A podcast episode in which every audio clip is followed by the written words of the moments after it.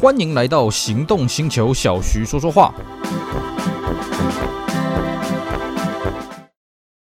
Go Unique Suzuki，变大行李就选 Carry，同级第一大货台及回转半径，我的大给小行的行李再摸摸。今晚会多上中油礼物卡一万元，购你分期免头款，首年零负担。Suzuki。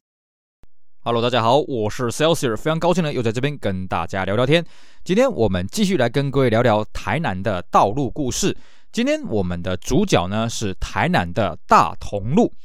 好的，我们这一系列台南的道路故事呢，主要讲的是旧的台南市的范围啊的这个马路。但是呢，我们今天的主角大同路呢，它在以前它就曾经延伸进台南的仁德这个部分啊。所以呢，我们今天这条路蛮特别的，它一端是在台南市，一端是在以前的台南县，就现在的台南市的仁德区啊。这条路呢，相当的长啊，故事也相当的多。那大同路这条路呢，如果你是个观光客的话，你来台南应该会走得到这一条路啊，因为这一条路呢，它上面有一些哎很重要的东西，其中最重要是什么呢？最重要就是所谓的奇美博物馆啊。但是呢，严格讲起来，奇美博物馆这一段呢，其实不算是大同路啊，它这边也算是所谓的二人路了啊。简单来说啦，大同路这一条路最南端的起点呢，应该是所谓的文贤路的路口。但是这个文贤路哦，跟以前我们讲的台南市北区的文贤路那个不一样啊。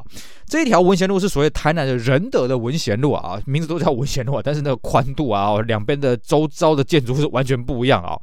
那么基本上啦，奇美博物馆这边呢，它已经算是二仁路这边了啊，而且呢，它是靠这个八十六号快速东西向快速道路的交叉口这边了啊。那但是因为奇美博物馆是一条很重要的道路啊，所以我们这边也顺跟大家聊一下啦。如果说你是一个观光客，你从台南市区过来奇美博物馆，那你一定会走大同路啊。不走大同路也不是说到不了，但是一般人不会这样子选择。当然，如果你从八六快道路下来之后，你去奇美博物馆逛一逛，你们要进台南市的话，那你的确用不到大同路啊。不过我觉得很可惜啊，所以建议各位朋友呢。如果你来台南市观光的话，哎，来奇美博物馆绕一绕的时候，顺便进台南市绕一绕，哎，这样子还可以顺便看一下大同路沿线有趣的东西啊。那至于大同路沿线有什么有趣的东西呢？且听我娓娓道来。好的，虽然大同路呢，它的最起点、最南端的起点呢，还不是奇美博物馆，但是我们这边还是附带跟各位讲一下奇美博物馆的事情好了。以前奇美博物馆所在地这个地方，哎，我记得是一片什么都没有的东西啊，反正就是一堆杂草。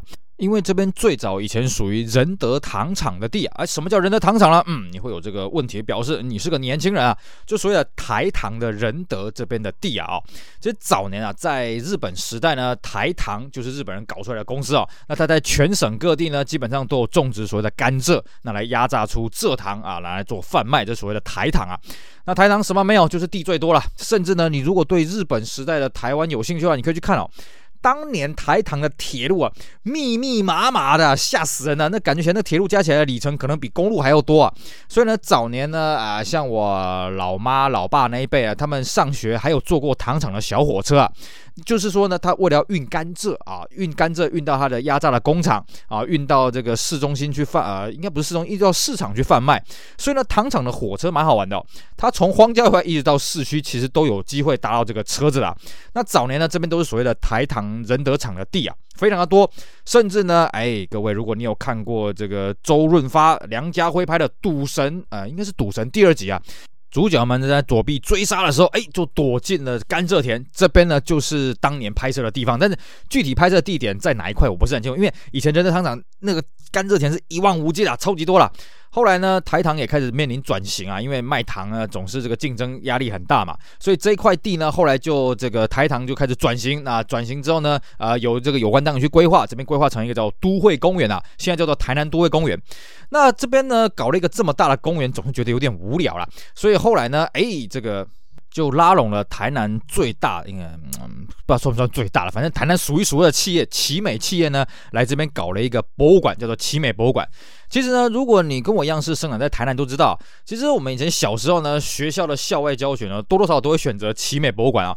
以前的奇美博物馆在奇美实业里面，那当然就是奇美那个老板呢，哦，他除了赚了很多钱以外，他喜欢去收藏一些有的没的啊，一些什么盔甲啦、乐器啦。古玩啊、古董啊什么的，那他也是非常乐于分享的人，所以他自己开了一个博物馆啊，让这一般的民众呢也可以近距离欣赏这些古玩的美好了啊。当然，对我这个玩车人来讲，我觉得有点很可惜，什么？奇美的老板呢，什么都玩，什么都有兴趣，就是对车没什么兴趣啊。所以奇美博物馆其实我去的这个数次啊，这个次数是不少啦，但是每次去我都觉得有点无聊。不是说我对这些文物没那个兴趣啦，是说呃，毕竟没有像对汽车这么有兴趣嘛。可惜奇美的老板呢就不玩车啊，这点我是相当的扼腕。所以呢，后来就在这个台南都会公园里面搞了一个奇美博物馆，由奇美的老板捐赠的这个这个应该是建筑是他捐赠的啦。那么还有他的藏品呢，也都常年的摆在那边，所以这边也成为啊、呃、这个你如果来台南观光一个非常重要啊，基本上是必去的一个景点了。所以每到假日呢，哇，奇美博物馆外面到处都是活人啊，满坑满谷或者人山人海啊。所以呢，我通常会去奇美博物馆是为什么？就是陪这个外地来的啦、海外来的这些朋友一起去看一看啦。当然了，我这个人真的对于这些展品没有非常大的兴趣，所以我自己不会跑去看了啊、哦。那这是奇美博物馆跟台南都会公园。那过了这一段呢，这一段我们跟各位强调，这一段的马路呢还是所谓的二人路，而且这段的马路呢是所谓的省道台一线啊。继续往北呢，过了文贤路路口之后呢，才是所谓我们今天的主角大同路。那么大同路最南端就是我们这边讲的文贤路交叉口，一直到最北端呢是所谓的东门圆环了啊，长路大概几公里，我是没有去记啊。那我们就先从最南端一路开始往北讲啊，在一开始这边起点呢，其实两边都还是一望无际啊哦，一一边呢左手边呢，如果往北的话，左手边呢是一望无际的田呐，那右手边呢你会看到这个什么这个货运公司的这个转运站啊。那么再往前一点，右手边会出现所谓的台糖家乐福啊。顾名思义啊，这边的地也都是台糖以前的地啊。那么它跟家乐福这间这个百货业者，呃，不是百货业者，量贩业者合作了，开了一间家乐福啊。哦，这边的故事就很多了。各位听到这里有没有觉得很奇怪呢？哎，等等等，台糖家乐福，台糖不就以前有自己的量饭店叫台糖量饭吗？为什么会跑去跟家乐福合作呢？嗯，道理非常简单，因为台糖量饭店一直搞不起来。其实呢，以前这边真的开了一间台糖量饭店啊，那我也来过几次，我发觉。这边的东西真的没什么吸引力啦，不得不说，嗯，陈列的方式呢就很普通，卖的价格也没有特别的便宜。唯一的好是什么？停车超好停了，因为根本就没有活人来啊、每次去的时候人都空空荡荡，不管是假日还是平日，车子超级好停，结账根本就不用排队。我这样算一算，哇，你这个商场这么大，虽然地是你自己的，但是你还有这些人事管销、冷气费、电费，有的没的、这个开销真是受不了。果不其然啊，这个台糖在经营这个台糖量贩的时候呢。可以说是经营的没有说很好了，那么拖了好几年呢，最后还是选择跟家乐福合作，搞了一个台糖家乐福。哎，果不其然啊，这个家乐福不亏是老江湖。呃，家乐福这边一开了之后呢，马上就吸引人潮了，真是厉害啊！啊、这边人声开始鼎沸起来啊，停车变得不是那么的容易，但是也不至于停不到车了，因为这边还是属于台南仁德的这个部分啊、哦。那仁德在另外一头，在仁德交流道那边啊，也是有个家乐福啊，所以呢，它分散了人潮，但是至少这边的人流量呢，比以前台南量贩多了很多。那当然，它不只有这个家乐福啊，它周边还有一些吃的啊，一些美食街什么的、哦。它在门口呢，有一间所谓的艺人馆啊，艺人馆这个系统呢。算是台湾南部啊，这个蛮知名的这种啊餐饮店啊，在以前台糖量贩的时候呢，基本上。这边的人潮全部靠艺人馆啊！艺人馆这个经营真是厉害啊！我也去吃过一两次了，我觉得艺人馆东西也不错啦，装潢也不错。但是你要我单独自己特别去呢，我也不会特别去。但是每次呢，假日都是要排队啊，就是跟当时的台糖量饭店形成一个很强烈对比，人全部都跑去吃艺人馆了，但是台糖量饭店里面却没什么人啊，这个相当有意思。但是现在呢，搞了一个台糖家乐福之后，啊，这个台糖家乐福里面人也很多，艺人馆人还是很多，带动整个周边的一些买气啊。真的不得不说啊，很久没有在这一带看到这么多人了。那各位会说，哎，什么叫很久没有呢？以前这边有很多人吗？没错，其实呢，在那个呃，应该算是在《赌神二》还在拍那个甘蔗田的那个岁月，就是这边还都是台糖甘蔗田的时候呢，在这一带的左手边，曾经有一间轰动一时啊，在台南轰动一时的量贩店，叫什么？叫万客隆 Macro。啊，各位还记得这个名词吗？如果你记得这个名词，你跟我一样一定是上了把年纪的人啊。年轻人绝对没听过所谓的万客隆啊。在我们那个年代啊，万客隆的东西啊，真的就是地位的象征啊。万客隆在当年啊，它算是在这个量贩店当中率先发明自己的标签呐、啊，就是所谓的二维条码。然后呢，那二维条码上面都会有一个这个二维条嘛，然后下面会有个 RM 开头的一串数字啊。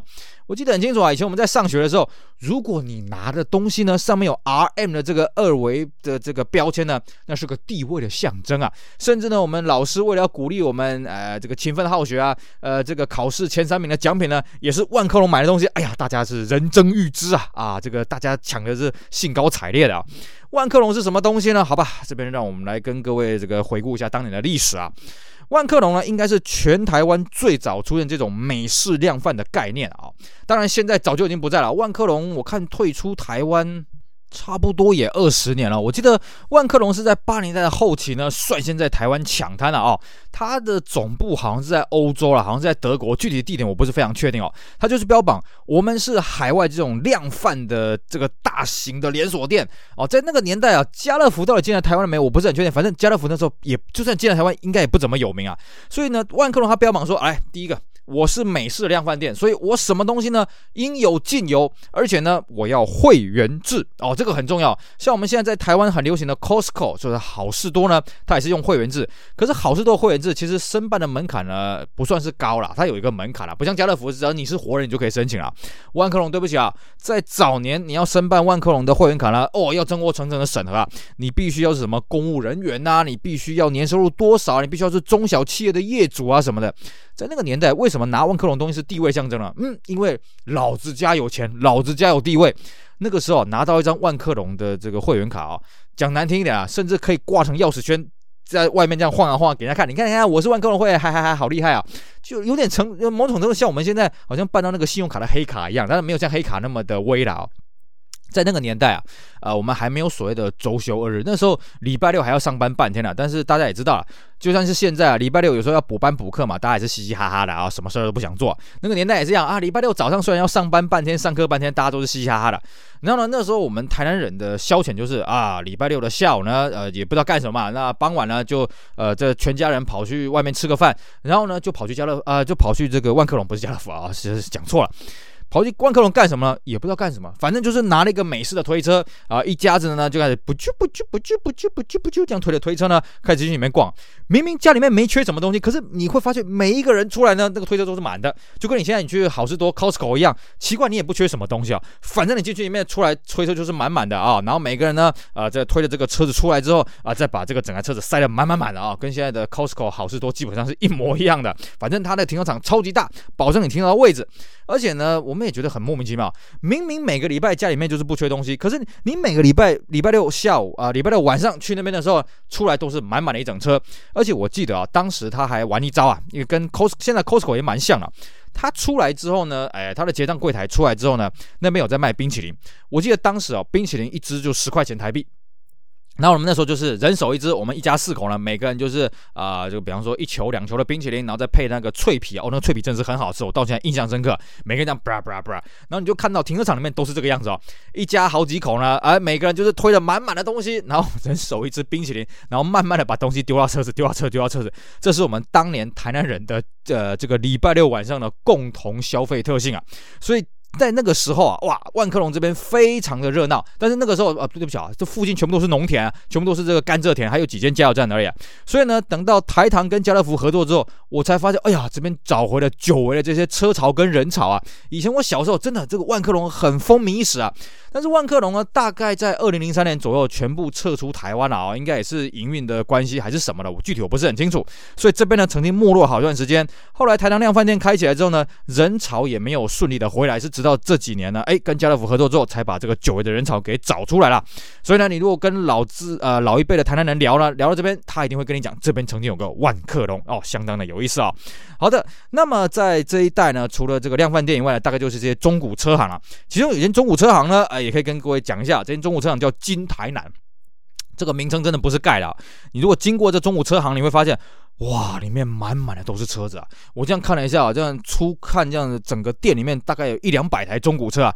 各位你要了解啊，这不是一两百台那种很廉价那种车子啊，有那种三五年内的中古车都有啊。我这样算一算，哇，这个资金累积了好几千万，搞不好上亿的资金都有啊。所以呢，他先。店呢，标榜是什么呢？哎呀，你只要要挑什么中古车来这边，一定可以让你找得到，应有尽有，跟这个家乐福一样，根本就是汽车的家乐福、汽车大卖场一样，什么东西应有尽有。但是这个小弟我是真的没有进去过了，每次我都经过看到，哇，这间中古车厂真是这个规模相当的庞大。因为他所处的这个十字路口，每次我都会被这边的红灯给挡下来，所以呢，在停红绿灯的时候，不免的往这边看了一下，哇，这个规模真是相当的庞大啊、那再往前走呢，这边会看到很多修车行啊、很多这个二手车行啊。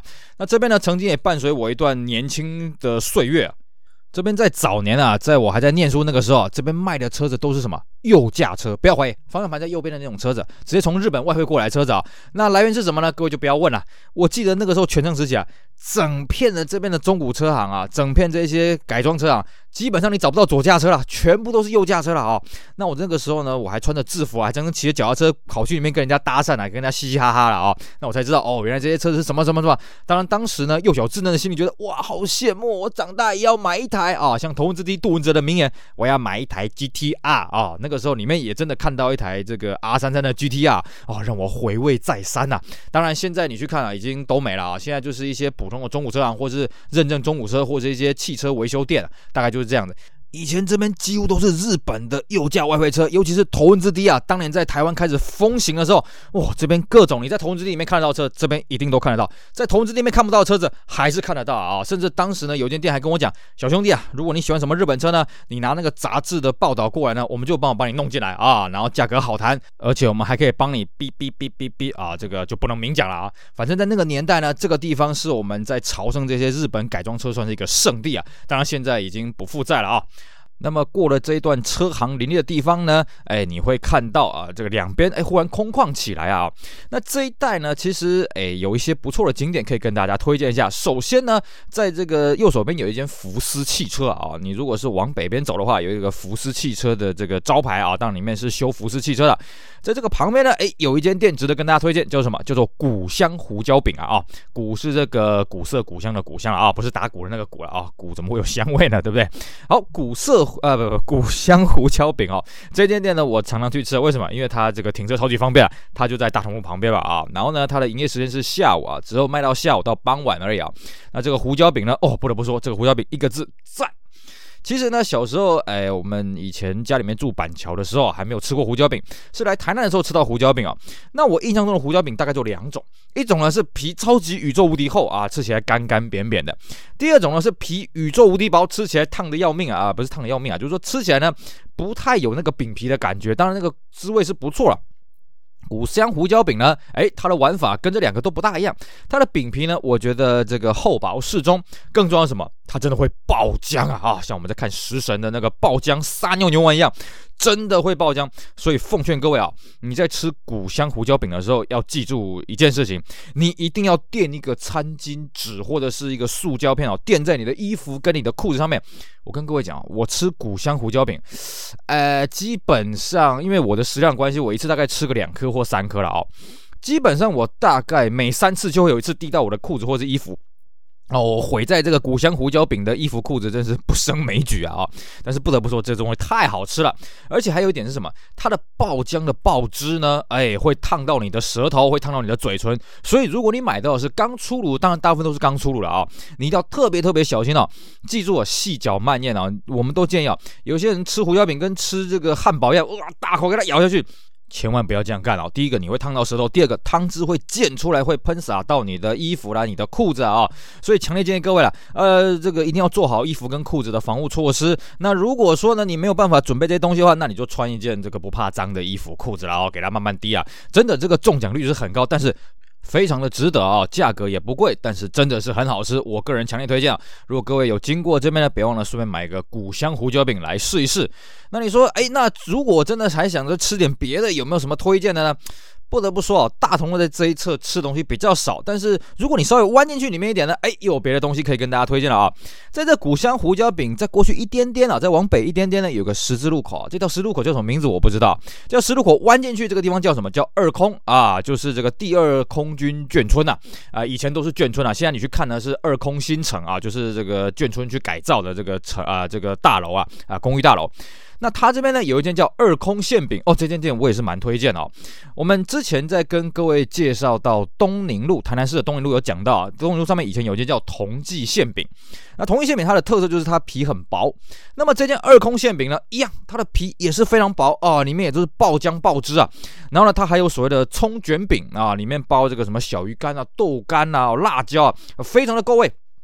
我呢，基本上呢就很喜欢去那边买，呃，这个二空的馅饼，还有这个卷饼啊，它叫卷饼，葱油饼哦，那个葱油饼呢相当的入味啊，我也是非常推荐，而且呢，呃，也是只卖下午啊，那你晚一点，像我记得有时候馅饼哦，你运气差一点，四点半之后就没了啊，那那个卷饼大概都可以撑到五点多都还有啊，但是细节就靠运气啊，而且呢那个分量很够，它已经不算是点心等级，我觉得它已经可以当正餐等级了啊，这是二空馅饼，非常推荐各位可以去买来吃一吃，但这个地方呢离。大同路有点距离啊，如果你是走路的话，呃，你从大同路应该是走不到，但是我不相信有人会在大同路用走的啦，啊，应该都是开车。开车的话，从大同路过去二空馅饼，绕个弯，大概三分钟就到了啊，也是值得推荐的。那相对你说，那我可不可以买个胡椒饼之后再去买个二空馅饼呢？嗯，你食量要有才行。不然呢，通常你一口气吃了胡椒饼再吃馅饼，应该是非常的饱了啊、那这是我跟大家附带推荐的二空馅饼。好，那讲到这些都是咸的，那有没有什么甜的东西呢？哎，有的。大同路继续往北啊，过了这个古香胡椒饼，继续往北，下一个比较大的十路口呢，这边有个加油站啊，这边叫生产路。哎，没错，这个名称就是生产 （produce） 啊，这个名称很有意思。为什么呢？这边生产路以前就是我们之前跟各位讲的仁德糖厂啊。我们在上节节目跟各位讲过，其实大同路以前沿线全部都是台糖仁德厂的甘蔗田啊。在我以前小时候，这边全部都种甘蔗了，甚至以前《赌神二》啊，在拍这个周润发、梁家辉、吴千莲被追杀的时候呢。哎，就是在这个地方取景的。那么这一条生产路呢，就是台糖仁德厂的大门啊。以前生产路这条路很小条，你现在去看，哎，不对啊，生产路很大条，四线道。对不起啊，以前双向各一线道啊，有时候还要稍微会车一下。那这边呢，以前到了假日呢，这个一定都大堵车。为什么？因为这边有卖糖厂冰棒啊。哎，没错，仁德糖厂的冰棒呢，以前是非常非常有名，而且很便宜啊。我记得以前小时候。我最喜欢吃的是绿豆口味啊，绿豆口味一支十块钱，然后红豆的也是十块钱。那少数像那个什么龙眼，呃，那个叫做桂圆米糕了啊，龙眼那个是二十块钱，那个比较贵，但是那个料很多，可是我不太喜欢吃龙眼了啊。就是它的口味很多，而且很好吃，重点是消暑啊，哦，非常的非常的鲜甜。那当然了，现在这几年呢，这个各种冰品越来越多。以前我们那个时候没有什么冰品好选，那时候 Seven Eleven 有没有思乐冰，我都要再想一下了。那个时候呢，我们如果夏天可以去买一支冰棒来吃啊，真是人生一大享受。所以早年啊，这个生产路的糖厂福利社外面呢，哇，人山人海啊。当你现在去了啊，一方面生产路拓宽了，二方面呢。冰品的选择非常多，反而仁德糖厂这边的冰棒啊，生意就没有像以前那么好，甚至常常可以看到外面是门可罗雀，不像以前。以前你如果白天的，尤其夏天的白天，当然，嗯，台南的冬天也不是很明显，就是了啊。基本上你只要是白天去了，哇，都是人山人海啊。现在去这个就人气就差很多了。不过呢，也是蛮推荐的啊。虽然现在它的价格没有像以前那么的便宜，不过我觉得吃起来还是经济实惠。不过啦，不得不跟各位说，其实我已经。应该有二十年没有吃过仁德糖厂的冰棒了，为什么呢？呃，因为我在高中的时候，呃，我遇到了一位老师啊。那时候我高中的时候，各位看我这样讲话怪里怪气的嘛啊。我们在高中的时候就是在搞所谓的国语文竞赛啊，就是我们参加什么演说朗读啊。那我的指导老师跟我讲说，我们要参加这些演讲比赛的啊，要训练自己的喉咙呢，首先就是不要吃冰的，因为冰的呢会把你的喉的声音给锁住啊。这边附带跟各位讲一闲聊一下了啊。一开始我也是不相信啊，但是为了要参加比赛呢，我就忍住不吃冰啊啊，忍住不吃这种杂炸的东西啊，免得让这个喉咙的声音给缩起来。但是你说啦，这高中时期啊，这怎么可能忍得住呢？对不对？但是呢，我真正啊哦去实践这个愿望，实现这个理想呢，是在我大学的时候。哎，不得不跟各位讲啊，这个不吃冰真的差很多啊。我记得你当你不吃冰哦，大概三个月的时候，你就会发觉你的喉咙里面好像有一颗磁性的球在那边跑。当然我是男孩子啊，女孩子会不会这感觉我不知道。以我们男孩子来讲啊。有喉结，呃，男孩子没有喉结就不得了了啊！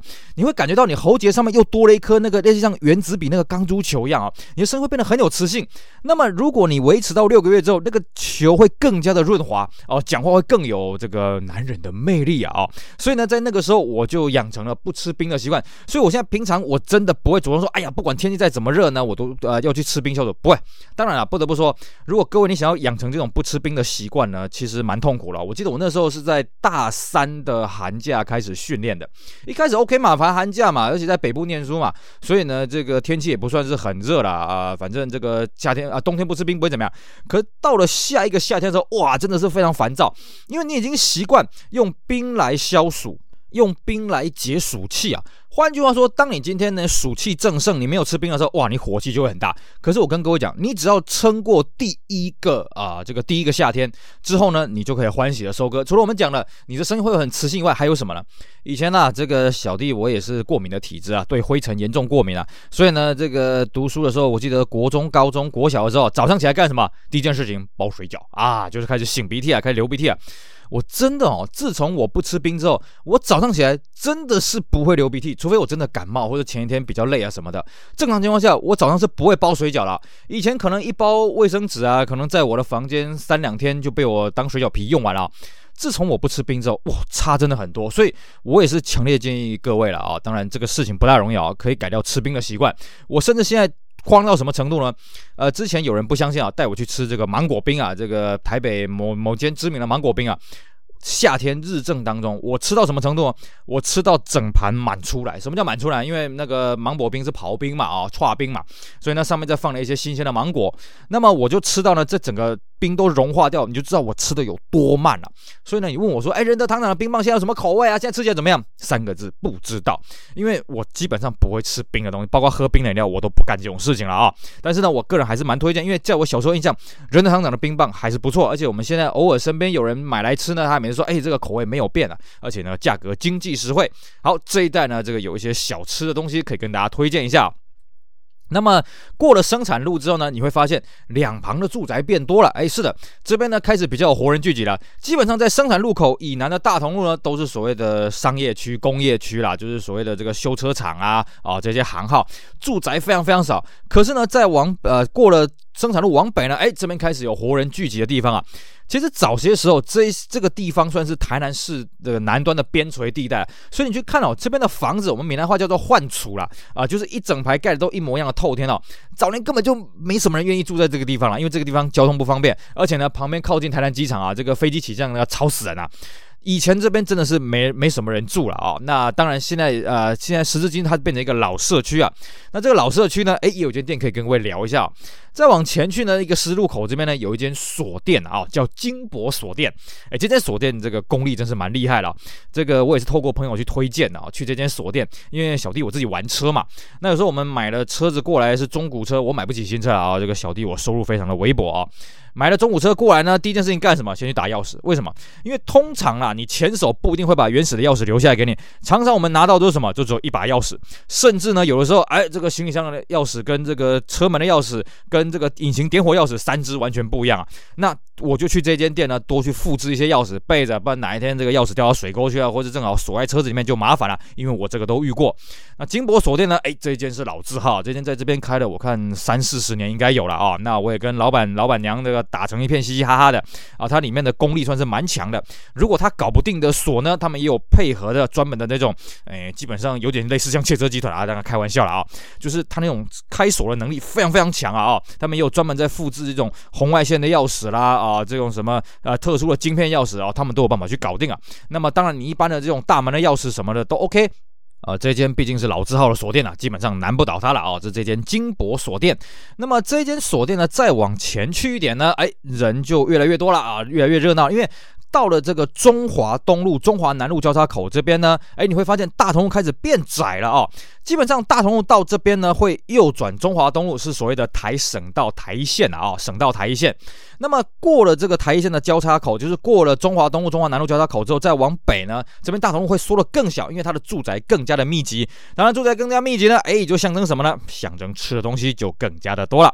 其实呢，还不用到大同路变窄这边呢，也有呃也有几间店可以跟大家推荐一下啊、首先一个呢，在这个中华东路跟中华南路交叉口，如果你往北的方向从大同路你左转中华南路呢，一左转过去哦，大概在第一个这个路口的缺口这边呢，左手边有一间我个人很推荐的店啊，叫做严坤肉燥饭。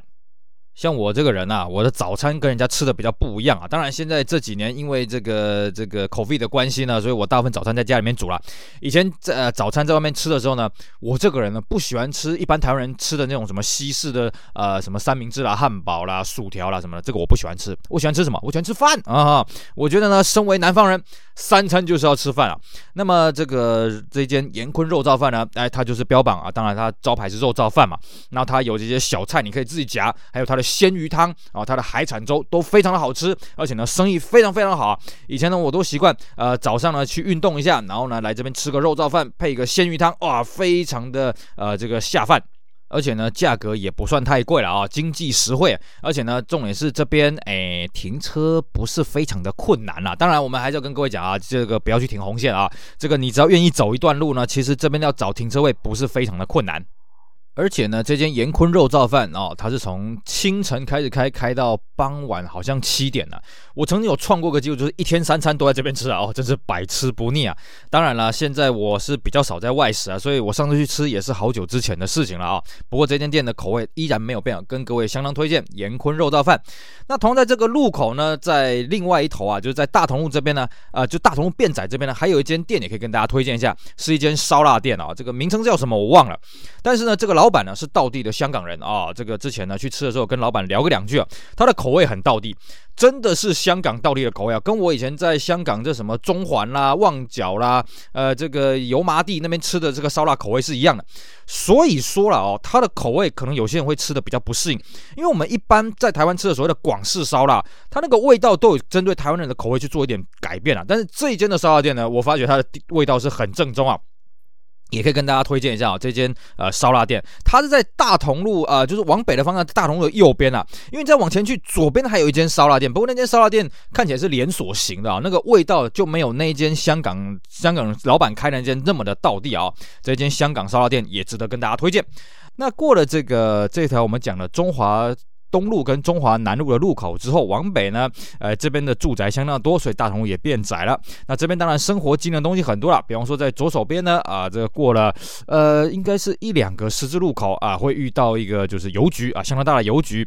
那么这间邮局呢，再过去一点点呢，有所谓的加油站啊，相当的方便。因为这边呢离我住的地方相当的近啊，所以这个加油站还有这间邮局呢，我也是常常来到访的。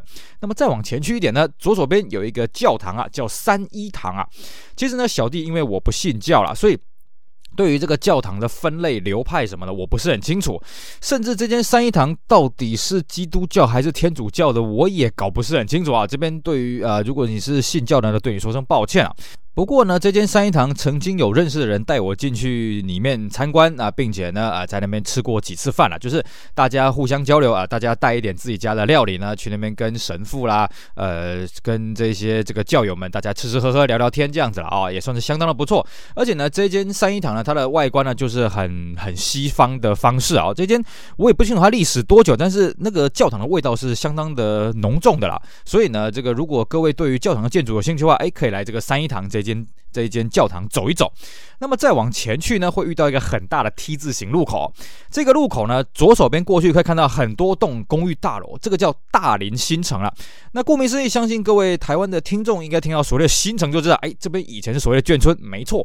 其实以前大同路啊，两侧啊，在这一边的两侧呢，通通都是眷村。呃，如果往北的方向，左手边这边叫大林眷村啊，那右手边叫做立德眷村啊。那现在呢，呃，左手边叫做大林新城，右边并不是叫立德新城。右边这边呢，嗯，这个什么时候要都市更新还不是很清楚啊。但是最近有听到这些风声啊。但是呢，大家听到眷村，哎，没错，你一定会想到有所谓的美食，没错。再接着下来呢，我们会跟大家讲到很多这附近有意思的美食啊。不过在讲到吃之前呢，先跟大家讲这个 T 字形路口的交叉口呢，有一间很有意思的店，叫做跳蚤屋。好了，跳蚤屋呢，我相信各位听到跳蚤就知道，哎，不是虫啊、是一个比方，就是一个二手店的交流的，呃，不是二手店的贩卖点啊。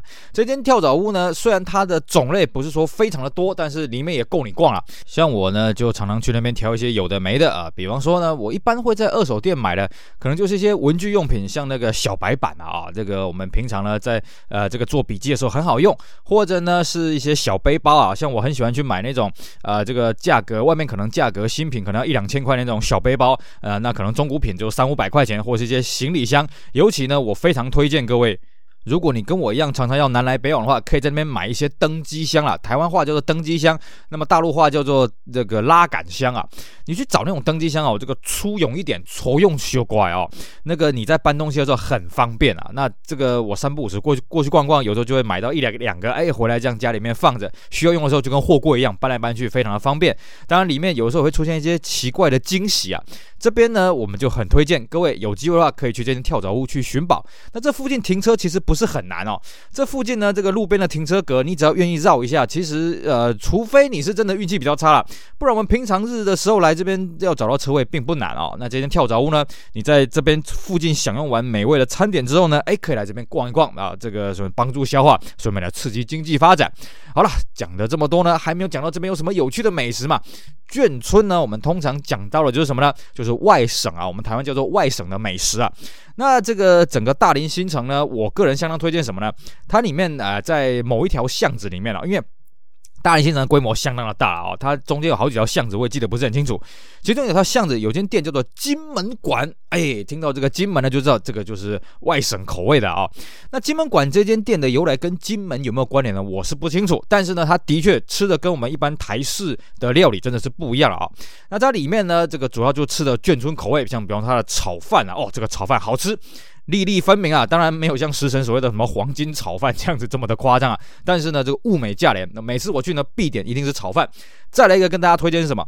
萝卜丝饼。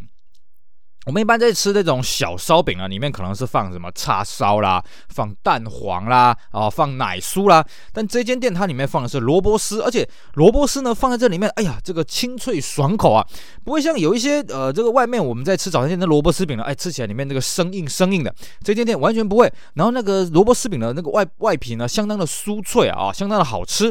那另外也有人推荐这边的炒饼啊，但是呢，炒饼可能是因为我个人口味的关系哦，其实我吃的不是很习惯。当然，我们身边有不少的朋友呢，指明要来金门馆吃他的炒饼啊。嗯，我自己吃起来是觉得还好而已啦哦，可能是我这个人还是比较喜欢吃饭的关系啊。另外呢，我还有一个必点的是什么？他的水饺。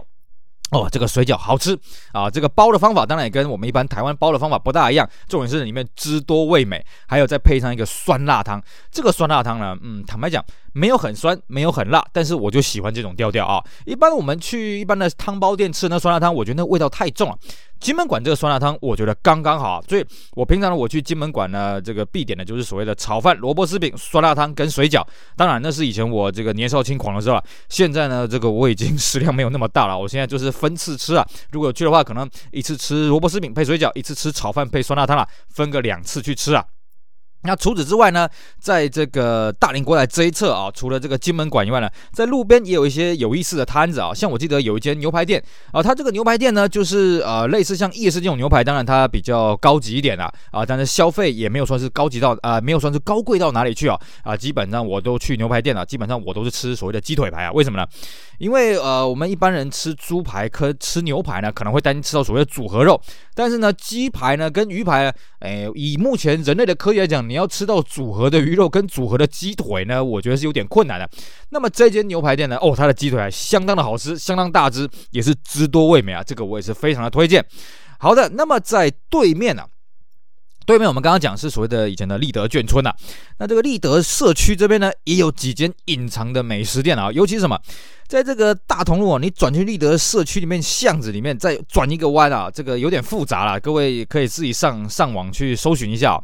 有间叫做宁波小吃，哎，是的，刚刚我们介绍了这个金门馆呢，一听就知道不是台湾本地的东西啊。宁波小吃呢，顾名思义啊，它也不是台湾本地的东西啊。这间也是吃这所谓的外省口味的啊。那这间店呢，哎呀，这个好吃的不得了，这个炒饭啊，非常非常推荐。还有什么？小笼汤包哦，这个小笼汤包真是咬下去，像食神里面讲的爆浆撒尿牛丸，一咬就啪，直接爆汁啊！还有它的豆干，我也是非常推荐，而且这个豆干啊，我觉得这老板真的留一手啊，每次呢他都不一定呃。不一定会端出来外面让你自己选，有时候还要我们跟他讲，哎，老板有没有豆干呢？老板才会把他那个塑胶的盒啊，有点像半导体的那种很神奇的盒子拿出来啊，这个舀个几个汤匙，非常好吃。我通常去那边吃水饺啊，不不，吃豆干呢，我都一定会给他点个两份，好吃。当然了，我刚刚不小心说漏嘴了，他的水饺也是一绝哦。这个水饺这个口味呢，跟我们刚刚讲的金门馆的口味又不大一样，但是各有千秋。另外呢，这边还推荐什么雪菜肉丝面，我、哦、这个雪菜跟肉丝呢。配的真是刚刚好啊！我们一般觉得说，哎，肉丝应该配的是榨菜，不好意思，它的雪菜一样的好吃啊。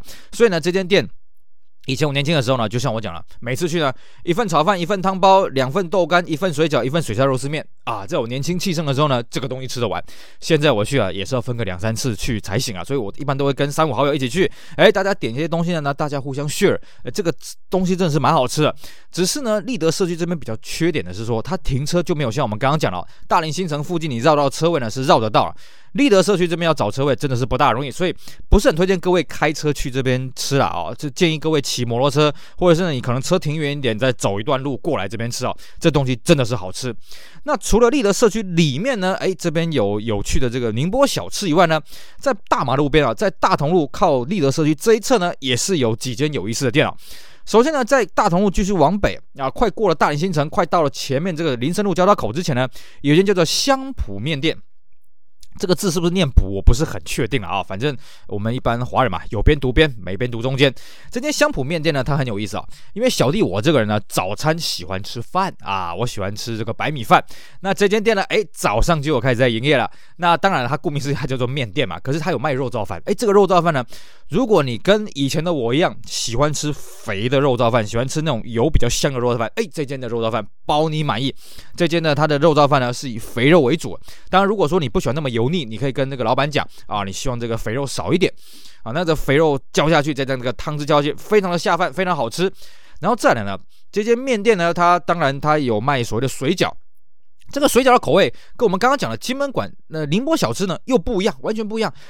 香普面店它的水饺呢，走的是小水饺的造型，它等于有点像一口水饺那种造型了啊、吃起来呢相当的这个精精精巧啊、不是说经济实惠了，差点讲错，相当的精巧，呃，味道也不错。那么再来呢，我很推荐这边的馄饨汤哦，这个馄饨呢，你就看到那个馄饨那个皮很薄，撒下去之后呢，仿佛在这个汤里面跳舞一样啊、吃起来呃这个皮薄，当然那个肉块的汁也是相当的多。所以我以前早餐去那边吃就是吃个肉燥饭，配个水饺，再配个馄饨汤，哦，这样吃的非常的饱了。当然以我现在食量。我可能也要分两次去吃啊。那么香普面店这间店呢，有一路开到晚上啊。他等于说一路从一大早做到晚上，所以呢，这个三餐啊，如果你开心的话，也可以都在这边香普面店吃。当然，这边的缺点还是哦，这边停车真的是不大容易，就是了啊。那么再往前去呢，到了林森路路口呢，这个转角口还有一间面店啊。这间面店很有意思啊。这间面店呢，我是真的没有吃过，因为这边实在是太难停车了啊。停车的话，你要走很远啊，太难停车了。但是呢，我常常经过这里，因为我刚刚说过了，我家就住这附近而已。所以呢，我为什么要特别介绍这间店呢？这间店老板很有意思哦。这间店老板呢不藏私啊，他就是在门口标榜说，他愿意呢传授他的功力，传授他这个几十年的功力呢，免费无条件的传授给愿意来学的人。哦，我们常常在这边停红绿灯，看到哇，这个老师傅呢愿意亲自教学啊。然后呢，这个我记得现在好像已经换成第二代还是第三代，还是说他已经整个顶让出去？但是呢，我记得后面顶让人呢也传承这个这个习惯了，就是说你如果愿意来学，我就很乐意教啊、这个这间面店到底吃起来怎么样呢？嗯，我觉得我早之间应该去吃一下这个传承这么久的面店呢，它的口味是如何？其实我也是非常好奇的、哦。那各位说，哎，你刚刚讲这个立德社区啊，大林国宅有很多美食，怎么只讲这一些呢？我要跟各位说声抱歉啊，我并不是一个美食主义者啦，我也不是说在搞吃播啦，搞这个什么美食情报的，所以这边的店都是我平常自己无意之间发现的，我不会说，哎呀，那我今天从第一摊吃到最后一摊啊，每间店呢详细做评比。像刚刚我讲的嘛，金门馆里面的炒饼，其实我只是吃过一两次，我觉得这个口味我不是很喜欢，但是不是说它不好吃，因为我看到很多人评价都很好，包括我去的朋友，他们都是必点炒饼。但是像我呢，我我其实炒饼是什么，我也不知道啦，我也没有特别去研究。我们呢，跟大家主要主轴讲的是大同路的故事。所以，就我的印象，哎，大同路曾经有什么东西，我就是跟各位就我所知的介绍。但是你说没摊没摊呢？我觉得我们还是卖个关子啊，让大家自己去研究研究，自己去了解了解。哦，其实像立德社区里面还有几间隐藏版的，因为立德社区里面呢有一些菜市场，菜市场里面也有几间不错的东西啊。那我们这边呢就先。跟各位卖个关子，各位有兴趣可以自己去里面冒险啊。这边呢就先这个预留一点伏笔啊。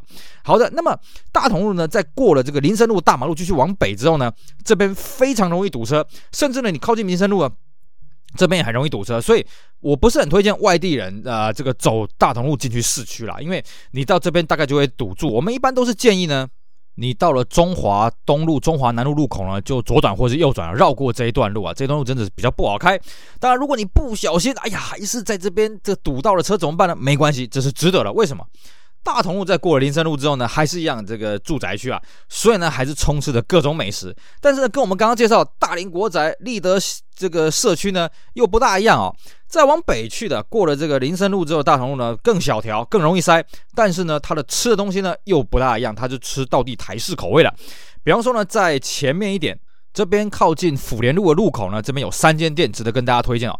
首先呢，在各位的右手边呢，会有一间叫小南米糕哦。这间米糕呢，顾名思义就是吃所谓的，哎，当然了，米糕跟粽子到底怎么分呢？我不是很清楚。所以之前有个笑话嘛，就是呢，这个端午节买了一堆粽子，哎呀，然后呢，给小朋友带便当。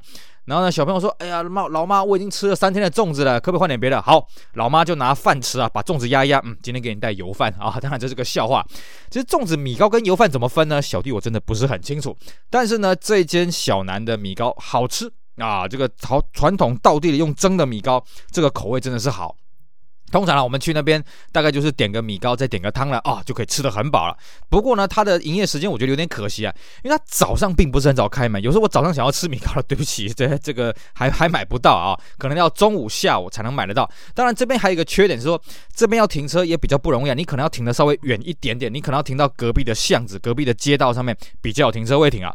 那除了米糕之外呢，在它的对面，在这个福源路路口，这是个三岔路。福源路口呢，那个三角半岛的地带呢，有一间叫做国荣肉燥饭。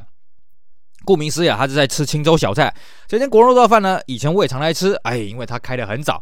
它的肉燥饭呢，嗯，这个口味稍微重了一点啊，不过我觉得还是可以接受，而且肉呢，哎，算是蛮啊、这个蛮香的、更重要的是它的小菜很好吃啊。每次呢，我去那边吃呢，就是点一个这个肉燥饭，然后再点个汤，然后再小菜再夹个两份啊，这个非常的好吃啊，非常的美味，而且呢。整体消费算是比较便宜啦，像我们之前节目跟各位讲过，在这个大同路中华南路交叉口这边有一间叫严坤肉燥饭，严坤肉燥饭是好吃啊，不过它的消费稍微贵了一点点。那么国荣肉燥饭呢？哎，这一间店的口味，哎，这个跟之前严坤不大一样，这间国荣肉燥饭的口味稍微重了一点，但是呢，消费稍微相对低一点，划算一点了。那么在这个十字路口呢，另外一个地方就是你如果转到这个台南大学对面呢，还有一间叫做深茂蛙柜啊。蛙柜呢，哎，你如果翻成中文就是所谓的碗裸啊，哎，就是所谓的米啊，把它放在碗里面，把它蒸成一个呃一个块状这样的啊。具体做法我也不是很清楚。深茂蛙柜呢，我觉得口味吃起来也算是不错了啊，就是它里面有放这个什么啊、这个肉燥啦、虾米啦、蛋黄啦什么的啊，那再加个这个油膏。加下去，哎，也是相当不错。那再配一个它的汤，一个蛙贵一个汤哦。现在这样以我的食量这样子吃，也算是蛮饱的了。然后呢，在这个十字路口，呃，这个算是这个这个算十字吗？这个算是六六条路的交叉了啊、有点复杂的路口呢。在辅联路的内侧，哎，应该算是辅联东路那条，应该是辅联东，就是你大同路往北哦，左呃右转啊，右转过去呢，会马上遇到另外一间叫嘉义料火鸡肉饭啊。顾名思义，它是在卖火鸡肉啊。那这间店也蛮有意思啊。这间店，诶，他的第二代跟我以前是隔壁班的同学哦，我们高中是读同一间，然后我们补习班是在一起补习的。他们有一对兄弟，呃，好像，诶，我想一下啊，是不是双胞胎兄弟？但他们读同一个年级的啊，都当然都姓廖，跟我以前就是都是在刚好在隔壁班的啊，但是我们补习是在一起补的，所以我跟他们有一点这个交情啊。那以前呢，我们国中在念书的时候。有的时候这个假日还要去那边这个自习嘛，这边补课嘛。然后呢，中午要订便当呢，有时候我们会订他们家的便当啊。这个加一料火鸡肉饭，哎，这个其实吃起来口味，当然了，鸡肉饭呢标榜的是它小碗而精致啊，哦，所以呢，它的这个火鸡肉，我觉得它的火鸡肉也算是这个条理啊，这个鸡鸡肉纹理分明啊，应该这么讲。然后它香油真的是很香啊。这间店呢，我个人也是蛮推荐。不过如果你的食量大呢，可能你在这边吃会觉得比较不划算，因为我们说过，鸡肉饭走的是小巧的路线啊，这间店的分量不是很大。那当然了，这边还是有个缺点哦，在府联东路这一条路上面呢，要停车是非常困难。所以来这边吃饭呢，你可能车子要往对面的台南大学那边去停啊，那可能要过个这个大的这个十字路口过来呢，来这边吃这个嘉义料火鸡肉饭。这间店我觉得也是蛮推荐，因为它这间火鸡肉饭哦，吃起来真的跟一般我们看到的嘉义鸡肉饭真的口味不大一样啊。虽然分量不是很多啦，但是我个我个人是蛮推荐各位有机会来这边呢，也可以来试一试哦。光这个十字路口呢，就有四间值得各位一尝的东西啊。那最后呢，在大同路再继续往北了啊，走到这个东门圆环呢，就是大同路的。的尽头了。那么最后这一段啊，其实这一段大同路很好玩，这大同路反而不会堵车，虽然它的路也不大，但是呢，就就几乎没有在这边堵过车的。也就是说，大同路过了辅联路交叉口之后呢，哎，这个这个交通动线忽然就畅开了，我也不知道为什么。那最后呢，大同路的尽头就是所谓的东门圆环了啊，结束了这一整条大同路啊，大同路最北端就是东门圆环，最南端就是我们一开始讲的这个仁德的文贤路入口。好的，以上呢就是我们今天节目呢。我们今天节目比较长哦，因为我们今天想要把大同路这条路这个故事呢给讲完了。那不知道听到这里，大家是不是对这条路有更进一步认识呢？没错，这条路呢，如果你真的有对这个奇美博物馆有兴趣的人呢，你从台南市区去奇美博物馆，或者从奇美博物馆去台南市区，你一定会经过这条路。那么这条路上面的美食相当的多，各位有走过路过呢，千万不要错过喽。好的，以上就是我们今天节目内容，非常感谢各位收听，也希望大家继续支持我们其他精彩的节目。我是 Celsius，我们下回再聊喽，拜拜。